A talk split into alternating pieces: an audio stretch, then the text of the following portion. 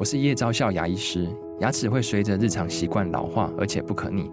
当珐琅质受损，牙齿结构会出现破裂，还有细微的小孔，导致我们牙齿变得又脆弱又敏感。这边我真心推荐贝欧尼修复牙膏，内含 BioHAP 成分，搭配正确的刷牙习惯，经科学实证，可在两周有效让牙齿再矿化，修复受损珐琅质的细微小孔。相关资讯及购买通路，请参考资讯栏连结。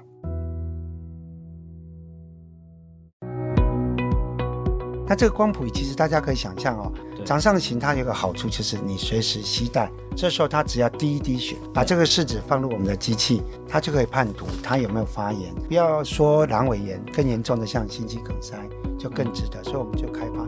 您现在收听的是元气医生与慢病好日子首次联名的慢病放大镜系列 Podcast，透过医界领袖温暖分享，让你听对 Podcast，过对好日子。各位听众朋友，大家好，我是联合报的医药记者崇恩。那今天呢，很荣幸我们邀请到了小港医院的郭昭宏郭院长来到我们节目上来跟我们分享，是不是？请郭院长跟那个听众朋友问一声好，这样子。崇恩好，各位听众朋友大家好，我是高雄市立小港医院院长。郭家宏院长，其实我小时候很喜欢看的一个节目啊，就是 Discovery 或是国家地理频道，他们有这个去捕黑尾鱼这样子的节目，他们就会坐船啊，然后出去捕鱼，然后就彼此比赛。啊，这个节目我也超喜欢的，因为我记得我看的时候是最喜欢不同队伍在。在竞争，然后每天拍我们今天捕了多少，然后回到岸上，嗯，然后专取一段鱼肉，然后看到渔民那种高兴的表情，其实是很开心。对，而且蛮刺激的。他那管子插下去拉出来，就看那个肉质，对，然后就告诉你说啊，这个可以卖多少钱。其实另外一个精彩的片段是他们在跟啊尾鱼搏斗的过程。对对对对，捞到的时候怎么样去把线卷回来，怎么捞起来？我觉得这很棒。而且有的啊，这个尾鱼可能到近海，但是有的比如说捕龙虾、螃蟹，啊、它就到远洋的渔业。嗯、那其实我在猜，观众朋友、听众朋友应该想说，哎，我们这个医药的节目 怎么聊起钓鱼来了？其实是这样子，因为我们知道说这些渔民呢、啊，他们在海上跟这个鱼类搏斗啊，跟大海搏斗的时候，他们的吃喝拉撒睡其实都在船上这样子的度过。嗯、那不晓得大家有没有想过说，他们的医疗照护怎么办呢、啊？不论是说他们可能因为这也是蛮危险的工作嘛，嗯、一些鱼钩啊、鱼绳是可能都会有一些职业的伤害，或者是说，因为我们知道渔民现在的年纪也慢慢偏长这样子，那在他们的慢性的疾病呢，如果发生了、啊，那他们的医疗照护又该怎么办？这样子，那因为我们知道说小港医院呢、啊，院长是不是其实有服务渔民的经验？啊、是不是可以请院长分享？我想先跟大家介绍一下小港医院哦。对，小港医院其实就位于高雄市的小港区。嗯，那我们有几个特点，第一个，我们距离飞机场超近。我们在全国距离飞机场最近在一公里不到。第二个，我们附近有海港，好，包括小港渔港，包括前镇渔港，所以我们那边有非常多的远洋渔业。那我们也是位于前往呃垦丁那个交通要冲，所以其实，在小港医院。啊、呃，另外一个特点还有，我们附近有四大工业区，所以我们的附近的工厂将近有一千四百家，嗯，我们的劳工朋友大概有八万多人，所以我们其实，在那个地方是有几个特点。第一个，我们大概是位于空港、海港的交接点，所以在一些防疫啦，在一些呃未来啊新兴疾病的预防，交港医院有很大的重要角色。那第二个是我们那边的人口结构。我们刚刚提到劳工人口的比例非常高，八万多人。对，那第二个是其实它相对老化也比较严重，它大概已经几年前已经超过十六点七 percent。那么知道在二零二零，我们台湾将进入所谓的超高龄社会，其实小港应该也是会率各区之先也会进去，所以高龄人口多。另外，其实还有一个有趣，它那边平地的原住民多，因为我们知道其实原住民到平地来会从事两个工作，一般到工厂，不然就去当船员。所以为什么在小港区有很多平地的原住民？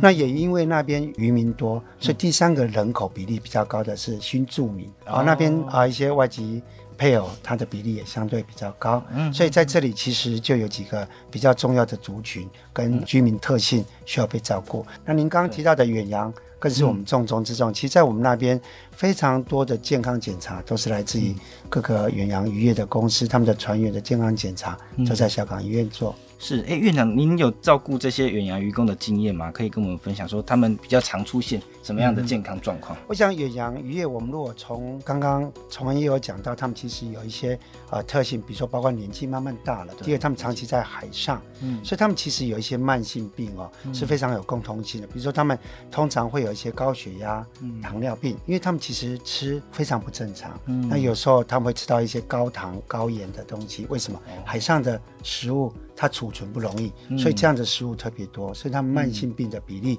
所以啊、呃，糖尿病、高血压，紧接下来就是肾脏的疾病。哦，第二个，因为渔民他长期工作的关系，所以他常常需要啊、呃、拉渔网一些重物，所以他的骨关节退化也非常严重。是，对。那另外还有一个问题就是，他们其实在听力上也比较不好。听力，听力为什么？因为他们其实渔船的噪音是非常大的。哦、啊，所以其实，在不管你是在啊轮机室工作或者在甲板，其实那个噪音都非常大，所以他们听力长期也不太好。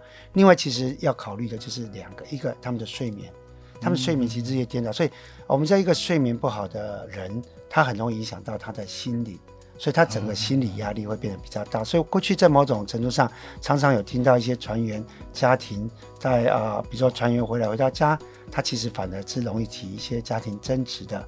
好，那长期心理的压力其实也是我们要注重。那么更需要去注意的，应该是这些船员的一些急性病患。我们在平地都有可能感冒、拉肚子，甚至阑尾炎。那这些疾病发生在平地，我们都很紧急。更何况如果发生在远洋渔业，他们就医上的困难，会是未来一个处理的很重要的课题。嗯，那院长有没有遇到过什么样子特殊的例子？我举几个例子给大家听。其实我们在过去疫情期间，呃，小港医院其实就有很大概有两个到三个，我有点忘记了。我们的远洋渔业的渔工送到我们小港医院的时候，其实已经是欧卡了。嗯，那我们就非常的遗憾，也非常好奇，为什么这些人啊、呃，一个很简单的肚子痛，嗯，会拖到变成阑尾炎破掉、腹膜炎而过往。那我们跟船公司在聊的过程中才知道，其实一艘远洋渔业，它在航行期间，它如果因为船员的一个特殊状况，嗯，它要靠岸，它所付出的费用可能不下一百万。哦，要一百万，要一百万，包含营业损失那啊，包括营业损失，包括啊船舶的呃租用。OK，但大家就会想说，一百万救一条命。非常好啊，值得啊！我想啊，在座的听众朋友应该都会觉得，哎，怎么那么黑心？其实不是，大多数的船员如果肚子痛的时候，嗯，他有时候只是简单的便秘哦，因为在海上食饮食刚刚提到的。那所以你再换个角度想，你愿意花一百万治疗一个便秘吗？哦，就觉得说可以再稍等。所以怎么样去判断，反而是成为。船东一个很大的痛，所以在我们过去照顾远洋的渔工里面，其实很多有几个问题。第一个，本来是轻微的糖尿病，它可能变成严重的糖尿病，嗯、甚至它从早期的一个肾脏疾病变成要洗肾，嗯、这常见。嗯、第二个是可能就是像刚刚提到的，他因为一些腹痛或急性的病因，他因为没有办法及时就医，就产生了生命危险。那就像刚刚我提到的，在疫情期间那几个欧卡的 case，其实就让我们印象非常深刻。对啊，这真的是非常遗憾的事情，因为其实我们也就想到，大家想到偏乡就想到山地，但其实这个渔船一出去啊，他们也是孤立无援，在这个海里面，也算是一种医疗资源非常缺乏的偏乡这样子。嗯、还好有院长跟那个小港医院可以来帮照看他们的健康这样子。那就想请教院长，就是说，像我们可能偏乡医疗很常用到这些数会医疗啊、智慧健康这样子的模式，有没有可能在协助远洋渔工的健康管理上面有一些的做法这样子？嗯、好，这其实我们。啊、呃，小港院长期以来在这一块有一些发想哦。嗯，我们一直在想说，其实过去在呃船员的远距医疗上，其实是有人做过很多努力。嗯，但过去的努力模式，我跟大家介绍一下。嗯，过去其实，在高一有成立所谓的远距照护中心，我们其实也有承接所谓的远洋渔船的照护，嗯、但那时候照护叫健康咨询，健康叫健康监测。也就是说，今天我们在船上可能装有卫星电话，那卫星电话在这个过程中，其实啊、呃，它是可以透过卫星电话来跟我们后台做一些联系，但联系的内容大部分是说，哎，今天我们有个船员他肚子痛了，请问怎么办？嗯、那医师在这边就说，哎，你摸摸看他哪里，摸摸看哪里，会不会痛？摸来摸去都是，嗯，好像都会痛。好，那你看看他有没有发烧？哎，也不太清楚。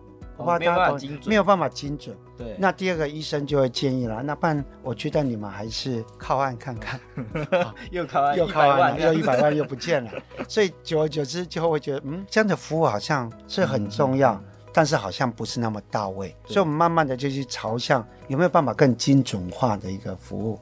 所以香港医院在最近这几年跟神光科技公司开发了一个叫做掌上型的光谱仪。嗯、那这个光谱仪其实大家可以想象哦，我们在生物实验室的光谱仪，嗯、大概它的大小大概像一个书桌那么大。那这个书桌那么大，我们把它做成像掌上型。掌上型它有个好处就是你随时携带，那只要有网络。它就可以传输，嗯，那它可以检测的项目其实目前开发出来非常的多，比如说我们包括我们可以测会不会发炎，我们常见的叫 CRP，好、嗯、叫 C 反应蛋白，然后我们可以监测它有没有可能 AMI，叫 Troponin I、Troponin T 这些指数，那我们可以看看它有没有贫血，血糖控制的如何，肾脏目前照顾的状况，这些都可以经由这一台仪器。来去做传输，我们要做的一件观念就是这样子。我们回到刚刚的例子，嗯，刚刚的例子，如果有一个船员他忽然肚子痛，哎，这时候他只要滴一滴血，他像我们扎血糖，哦，他有点像血糖对，他扎一个血，他滴在试试纸上，把这个试纸放入我们的机器，他就可以判读他有没有发炎。所以如果这个发炎指数它是严重高于正常值的，我们就可以判断他绝对是有。哦，他就不是便秘，啊对它应该不是便秘这样。那这时候我觉得就提供一个更好的参考标准。嗯，那更重要的是不要说阑尾炎，更严重的像心肌梗塞就更值得。所以我们就开发。那这个除了在一般的偏乡以外，还有远洋。其实我们现在也针对另一个族群，就是都市偏乡。都市偏都市偏乡，比如说长照机构里面的。哦，好，安养机构里面的高龄长者，大家不要小看哦。他们虽然住在都市，但是他要就医是非常困难。哦，对，因为其实你要想想看，如果你是呃长照的负责人，今天你一个高龄长者忽然说他肚子痛，他要来就医，其实你出动的就必须要叫救护车，要有人陪，甚至家属要来。那这三四个人一趟来到医院，耽搁了三四个小时再回去，所以这中间的成本对长照机构压力是。非常大的。哦，所以他们也会遇遇到一些，他们可能就像愚公的船主这样不愿意，他们可能没有那么观察看看，对对对，所以他们可能就会在观察，所以会 delay，会 delay 就医这样子。对，那这个我们现在也可以也有铺到，就是相关的啊，应该是像这样的产品都 ready 了，但现在就是在法上面还没有完全过关。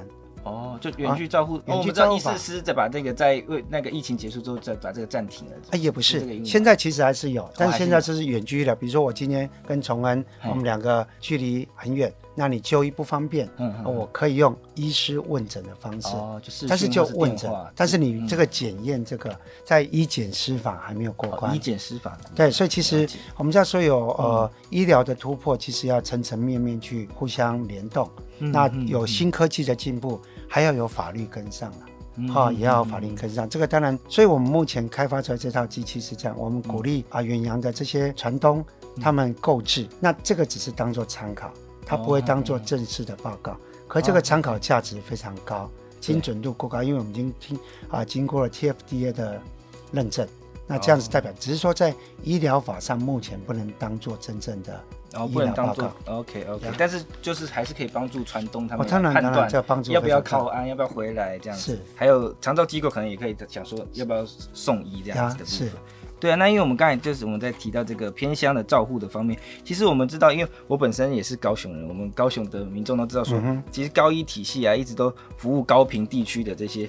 的高山的这部分这样子，那因为我们知道郭院长也曾经担任刚才有提到的高一的远距照护中心的主任，那也有当过旗津医院的院长，那是不是可以请院长跟我们分享一下高医体系在远距医疗方面的一些着力？好，谈到远距，我们大概从高一从过去的 IDS 就是呃三级服务这个系统开始，嗯、我们大概在二十多年前就开始将纳玛夏、桃园跟茂林这几个山区的服务。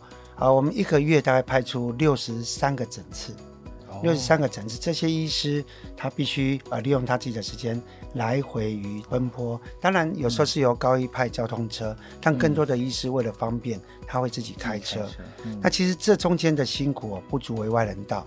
嗯、我记得我那时候自己上去的时候，那时候刚好是八八风灾后，哦，那个、有段时间小林村都瘫掉了，对，非常不稳。所以我们每次要从山上回来，我们都会很担心看着石山上的石头，对，就是很担心山崩。原住民朋友都很贴心，都会安慰我，他说郭医师不要看。每个石头都有写名字了，属于你的都跑不掉。哦，命定的概念。所以他很乐观，他说反正你如果不会被砸到，就砸不到；会被砸到，你看半天还是会被砸到。所以听了以后，我就还是带着非常忐忑的。其实我们也有医师的车子真的被石头砸到，也有这样的经验。那一修要二十万。哇塞！所以其实在这中间，你想想看，这样的服务过程。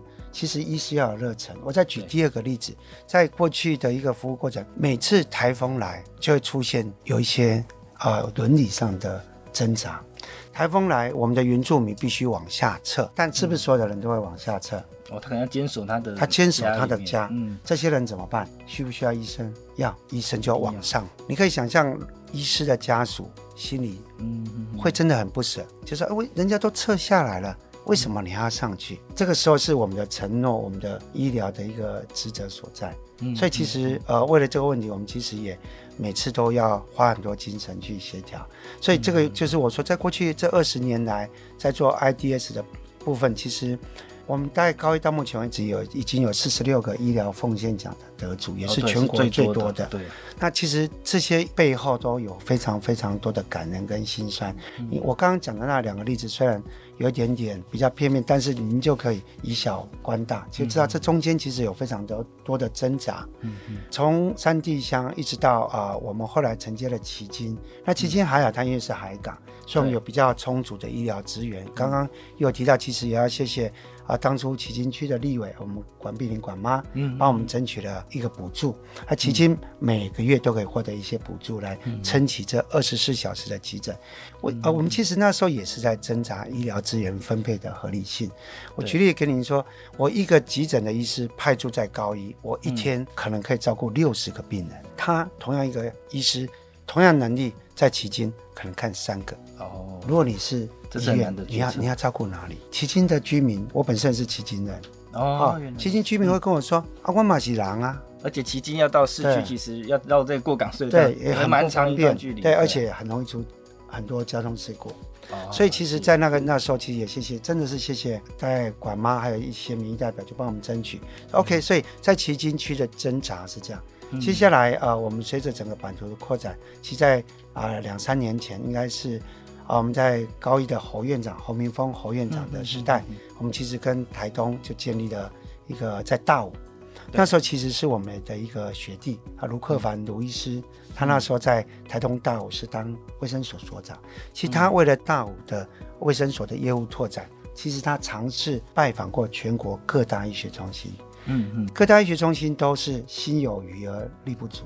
你想想看，你要把一个医师派到大武来看，就会面临我刚刚提到旗津的那个问题，分配的问题。对。后来其实是因为呃，同样是高一的呃血脉出来的，所以其实那时候侯院长排除万难，就把大武的卫生所建立。但是其实要解决这个问题，我们就思考到必须靠科技的力量去解决。嗯、那我们知道那时候在五 G AIoT 蓬勃发展，所以我们其实靠了啊，我呃应该是远传那时候大力的协助，其实我们就建制了。啊，我我印象很深刻哦，那些科别建制之后，我们第一批去的几乎是各大科别的教授，哦，都教授级，都教授级的。第一天负责门诊收挂号的，嗯，让你猜是谁？劳庆林县长。哇，好，我就台东的县长，县长在那边收挂号单，教授看门诊。所以从此之后，台东大武的卫生所就慢慢成为整个台东县的标杆，也成为全台湾远距的标杆之一。嗯，好，台东它其实在那边既有远距的照护系统，它可以，比如说我们的眼底、我们的皮肤。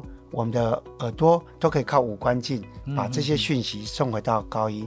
那高一的皮肤科医师、眼科医师就不一定要来到台东大武，当地只要可以操作这个就可以了。第二个是台东大武其实跟高一有建立绿色通道。假设这里如果有一些急重症的病人，他其实在整个挂号或派送上是直接通关的。好，那当然不是只有跟高医，他跟台东马街、台东基督教医院其实都有建立这样。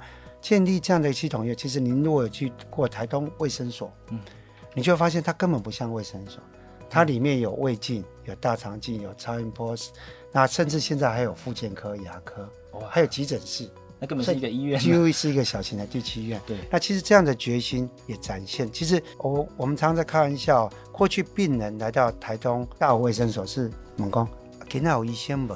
哦，因为医生有时候医生有时候没有，对啊，有时候医师出去巡诊，但他现在来不是了，嗯，他现在是问说，今天你要看哪一科的医师？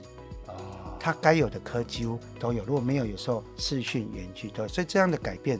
其实也让台东大武卫生所，我记得他是得到去年啊全国的公务人员的啊一个奖项，他几乎是公务人员的奥斯卡奖。哦，所以其实啊我们在这样的一个偏乡做到这样的成绩。其实靠的就是啊，应该多方面。第一个是当地卫生所啊所长他们的努力，嗯，台东县政府的帮忙，嗯，还有高雄医学大学附设医院的帮忙。我觉得其实多方，最重要其实还有政府。其实那时候我记得是施崇良，现在署长，嗯，那是是市长，他也是大力帮忙，所以他把整个经费溢出到这里来，所以其实造成了这样的好事了。所以刚刚提到这段呃远距跟智慧医疗，其实是这样子。我觉得智慧医疗发展的非常好，但是智慧医疗我们都常在讲，它有五个 P 啊，五个 P，比如说它必须个人化，必须可以预测，可以精准，甚至可以预防。嗯，但它最后一个 P 是很多没有做到的，叫做参与。很多智慧医疗没有落地，没有落地的结果，就有很多很炫的智慧医疗，但是没有人要用，因为他不觉得。他有感受，但是这个呃障碍在台东大武，它其实是、嗯、呃没有没有这样的障碍存在。嗯嗯，对，院长开发的，包括像那些掌上型那些，其实也都是可以实际应用这样。是我们听院长分享，其实真的觉得是这个高医体系的医师的奉献，其实是非常感人的。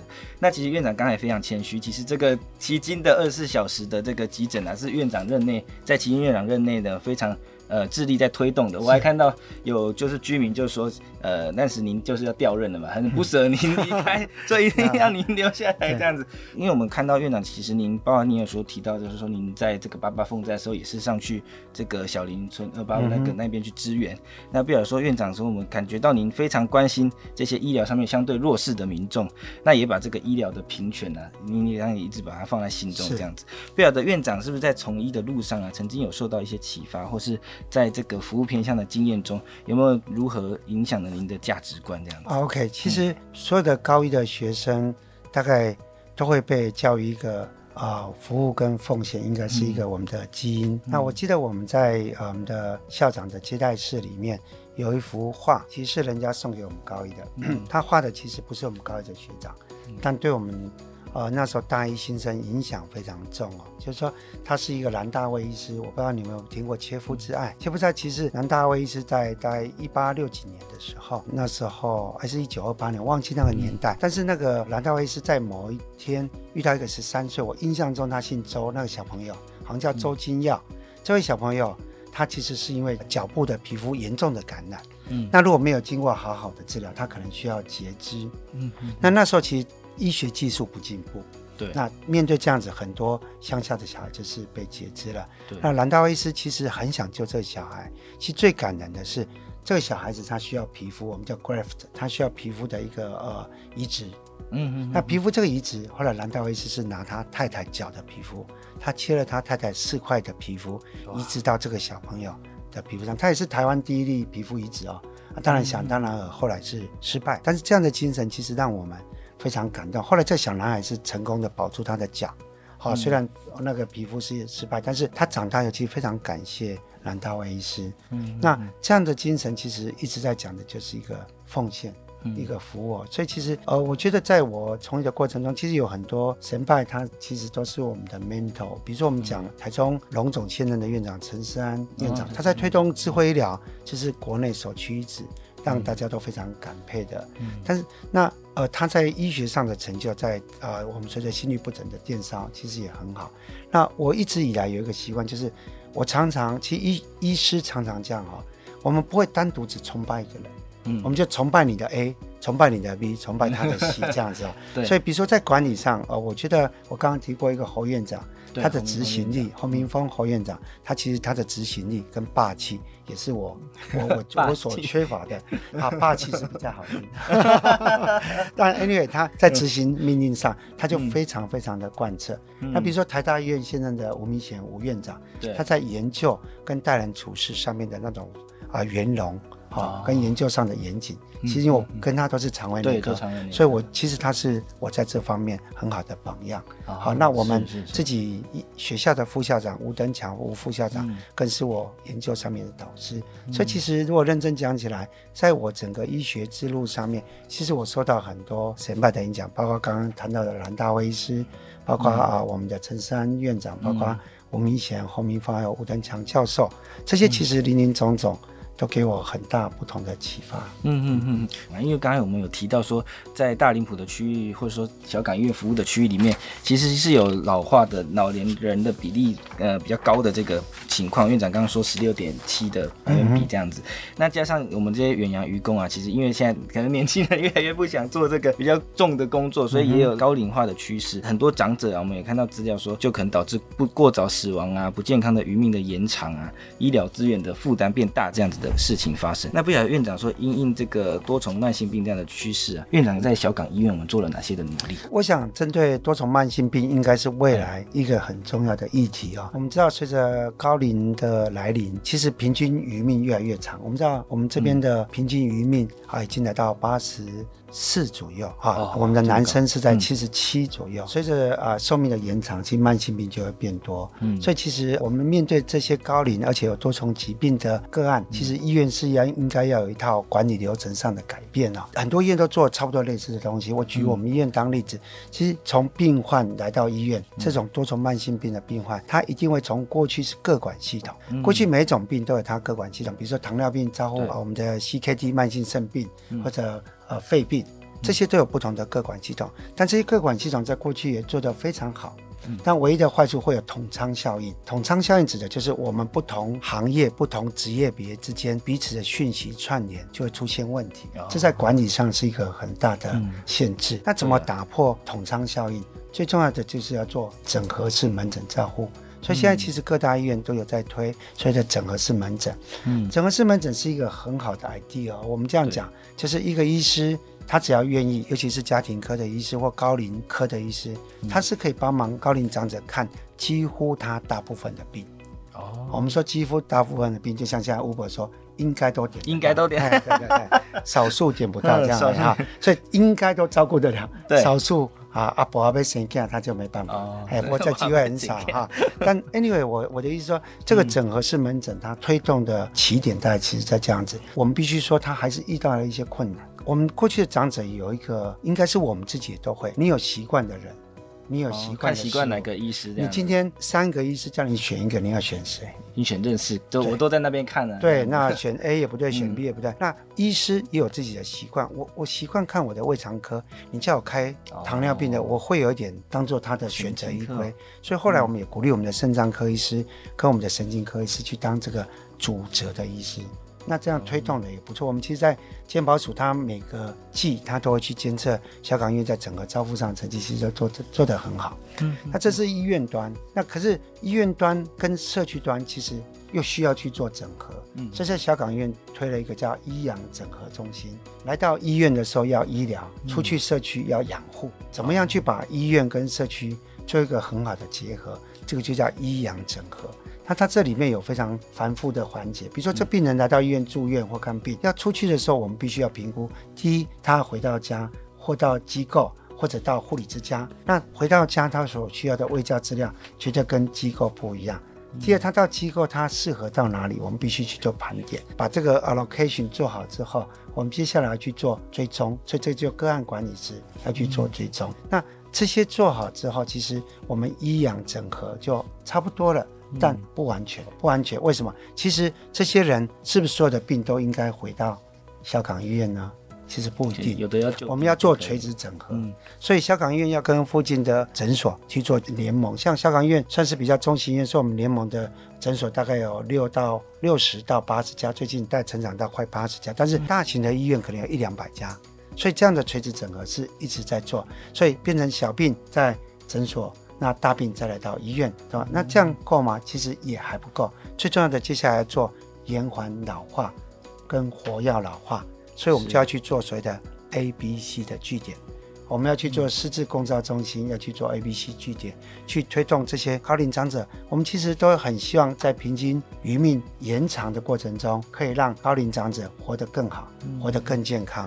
啊，就像芬兰，他们都号称他们在死亡前七天才躺在床上，甚至有人 哈，这是非常 amazing 的。但是我觉得，其实在这个过程中，其实是我们努力的目标。所以刚刚提到，面对这些慢性病高龄长者，其实从医院端的。整合门诊，嗯到医养整合，到我们医院跟诊所之间的垂直整合，其实这个都应该是要的，这些都是大制度的部分。但是如果我们把 AI 把智慧医疗带进来，就有更多可以做的了。嗯，我们现在有太多监测系统，比如说智慧用药啊，智慧药柜，我们可以去监测病人用药的习惯，对不对？好，看他是不是有顺时吧。其实很多我们医院的对话常常是这样，贵叔。还想要你开三种的，爱另外两种，我都有存，oh. 我都存足济。嘿，另外一种对话说，快速拍摄我这个挂号袂记来，我一看，哦，点个会啊呢？啊，中晚了你无有通食，有啊，我吃春的呀。哦，啊，吃他过去没吃，所以用药的，其实这些药物当然有一些药是很重要，他没吃会出问题，比如像糖尿病、高血压、嗯、或者失智症。那有一些药当然是可以让诶让诶，是没关系。但怎么样利用资通讯的设备去监控用药的？顺从性。第二个是我现在有所谓的所谓的 robotic process automation，就是 RPA。RPA 这个意思就是说，我们利用类似像现在 ChatGPT 这样的概念，我们可以做城市的设计，那做到什么？主动关怀、机器人客服，那推送一些关心的城市，经由受测端或受试端，它一些简单的回复。他可以来判断你这个病人有没有遵照医嘱，他给予适当的指示。如果看起来你没有，甚至要提早去做啊介入这样的一个就医流程。所以我想从文就可以听得到，其实，在医院端，其实除了比较硬的制度以外，其实慢慢的借由自通讯的设备是可以做到更 soft 或者更啊无微不至哦。所以我们都在讲，现在的医院已经进入到无所不在的 U hospital，U 是哈啊啊 U hospital 叫 ubiquitous。它是一个无所不在的一个这样子，以前叫做 M Hospital，嗯，对不对？就是移动式的，但现在已经进入到 U Hospital 了，这样。哎，院长，那想请问这个，因为您刚刚提到说有些老人家他家里有药啊，嗯、他可能有时候是吃家里的，有时候他又有吃吃不完剩下来的问题。嗯、那我们这个智慧药柜要怎么去监测这件事情？哦，OK，智慧药柜它其实很简单，它其实智慧药柜是它预先把一个月的药物嗯排在药柜里面，嗯、那么你每天。高龄长者他必须要么靠人脸辨识，或者按呃我们叫指纹，指纹辨识。好，那等于是得到一个指令之后，这药柜就把今天的药物嗯送出来，拿出来吃。那换个角度想，当他没做这个动作的时候，医师端就 catch，嗯，扎等不价。哦，所以他在家，这个东西是在他的家里，在他家里面。哦，是一个实体的柜子。对对，这是家里的智慧药柜哦。那其实，在医院端也有所谓的智慧药柜。医院端智慧药柜是，它是用来，我先把家里讲完。其实这样的智慧药柜的使用，其实最大好处就是可以双方监测。第一个，高龄长者不会拿错。对。第二个，医师或家里的那种家属，他可以知道说，咦，老年人最常问的一件事，我也要加呗。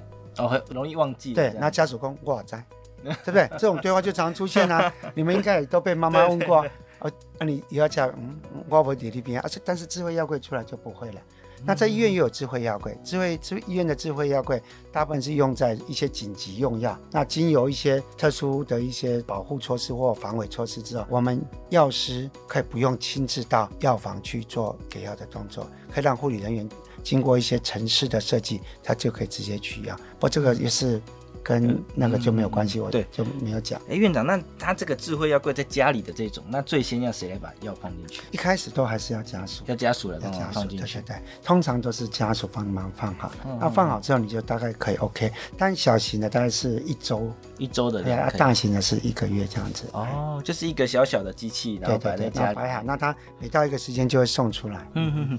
哎，院长，那刚刚您有提到就是这个医养整合中心，这个我们小港医院是从什么时候开始？医养整合。中心在小港在三年前开始做，三年前开始。对，那其实一开始它是散在各个不同的部门，比如说我们有所谓的出院准备服务，哦，对，我们有社区健康照护中心，我们有医院的各管师，那这些系统其实都散在医院的各个地方，其实都 run 得很好。所以现在医疗有一个趋势，它在做整合。对啊，就是这些单位，它应该是把它一条龙化。嗯、我刚刚提到的那统仓效应，其实也就是这样。过去出院准备服务的资料，可能在各管师这边有时候会有沟通上的困难，嗯、但是你把它变成医养整合中心之后，嗯、那这样的那个照护端就做得更好。我从病人住院开始做个案管理，嗯、我就知道他什么时候要出院，嗯、那出院准备服务就介入。介入之后，等到病人真正出院，我的社区的一个照护员就可以去追踪。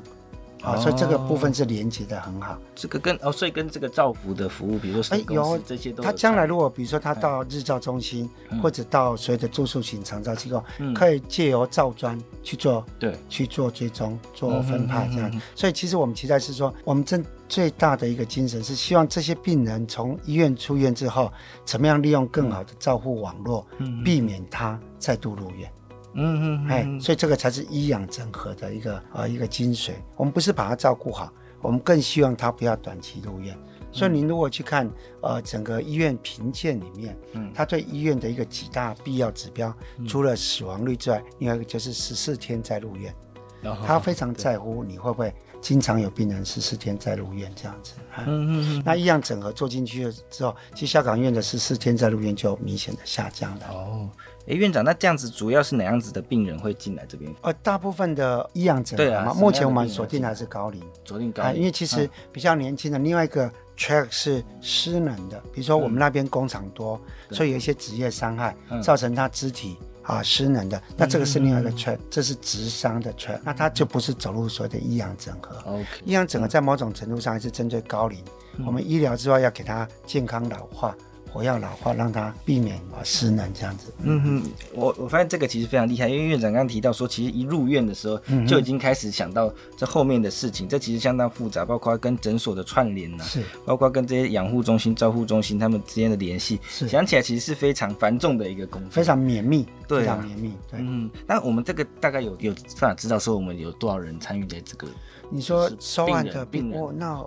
非常多哎，很多，好，非常多，因为它其实是来来去去，到了某某一定的程度，它其实就不需要再追踪。其实我们很多系统的追踪，大家都是以半年，好，半年。追踪稳定了以后，因为我们应该是这样，每一个啊，像在小港的 A 级造砖，它顶多就只能服务同时一百五十个人，哦，这法令规定哦，超过一百五十个，他认为你 quality 会下降，他就不让你再。做这样的服务，那所以你必须把在这个时间内帮他找好可以让他继续安养的一个机制出来。比如说，我们把他安排到日照中心，那这家日照中心是我们小港认可或经营的。嗯，那我们发现他在这里面，其实经过这段时间的调养，整个生活机能或啊失能的情况是由获得控制，那我们就可以出案。哦，所以就就是会有一个确定的过程，然后再把它出案这样子。对对对对。OK OK，这个真的是非常，应该算还没有很多医院在做啊，有其实也有。老实说，应该是比较大型的医院，应该慢慢。但是你做到什么程度，就每家医院的。比如说，我们知道像台北市立联合医院，它其实这一块做的也非常好，因为他毕竟是私立医院，所以这一块的责任他也做得很好。我们刚刚跟院长聊了很多，包括从这个偏向医疗啊、智慧医疗，到这些长者的照护，还有您刚提到的慢性病的整合医疗这个部分，我们就是其实可以看得到，院长啊，其实是虽然说您在这个旗津、小港两家医院，它其实不像是。刚刚提到北市联医，或者或者是一些医学中心，嗯、像是这个呃台大医院等等的，非常有这个照护的资源。但是郭院长呢，您却没有把它当成一种阻碍。其实您还是非常坚持您要服务病人的理想啊，然后呢，带领全院在医疗品质跟社区民众的健康的这个方面努力。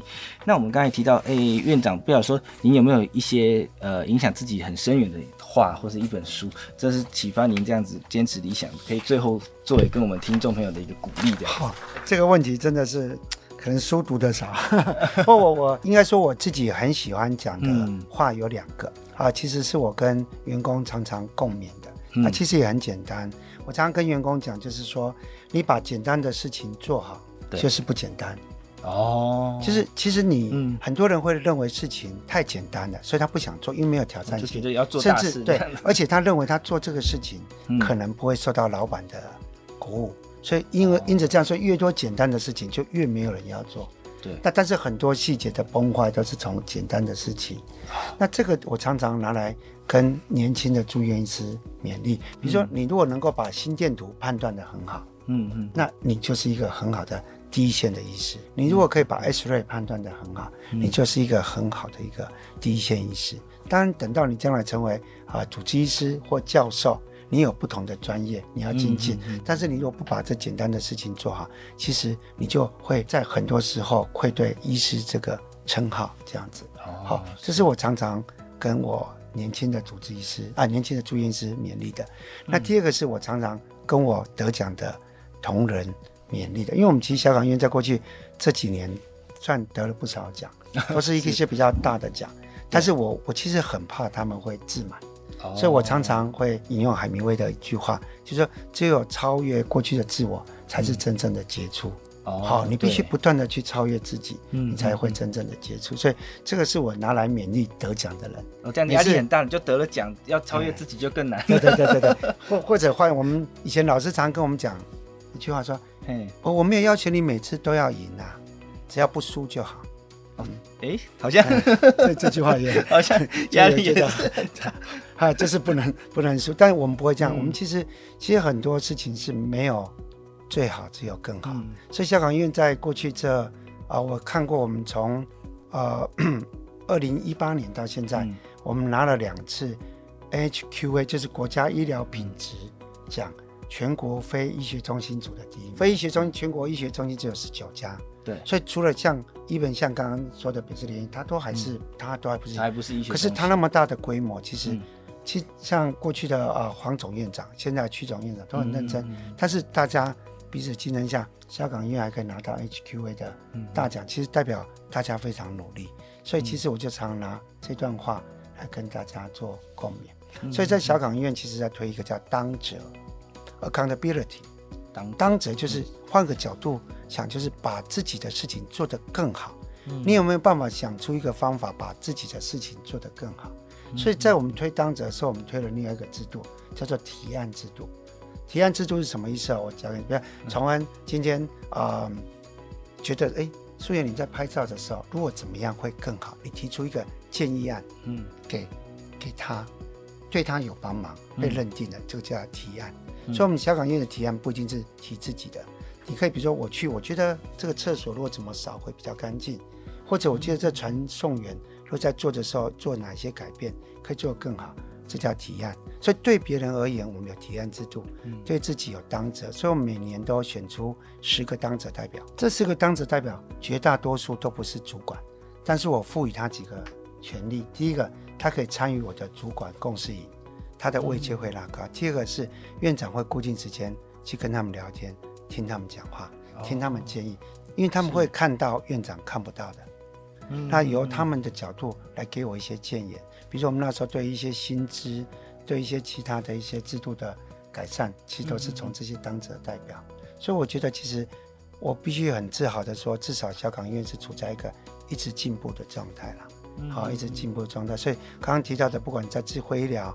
不管在远距，不管在啊、呃，我们其实去年拿到了另外一个 SNQ 银奖，就是咀嚼吞咽。嗯，咀嚼吞咽这个东西，其实在很多医院都在做，但是整合不起来。小港医院花了五年时间把它整合起来，也做到亚洲第一。其实我们目前小港医院这套标准，其实在几个地方复制扩散。我说给您听，第一个是台东，第二个是屏东，第三个是澎湖、云林。那我们现在跟北市的国泰。双和，然后中部的中国台中龙总，还有长庚啊，高在我们高雄的长庚，还有成大，都是以我们的一个模式为模板，在做复制扩散。所以已经，所以这么小的医院，它可以做到这样的一个程度，其实也是。啊，依赖同仁不断的努力，这样子。对啊，其实听得出来，院长其实本身也是非常厉害的管理学的啊，没有，有这个管理学的哲学这样子。是那今天非常谢谢院长来到节目中，跟我们有很多很好的分享，也让我们有很多的启发。这样子也可以觉得说，任何人应该如果有在工作在管理学上面，都应该跟院长要看齐，然后奉献的精神也非常的让人敬畏。这样子，Okay. 谢谢院长，谢谢。好，好，谢谢崇安，谢谢各位听众朋友，大家拜拜，拜拜。感谢各位收听。如果喜欢这集内容，您可以在元气网医生频道重听本集节目，并阅读精彩报道。也记得订阅我们，留下好评，或是留言告诉我们您的想法。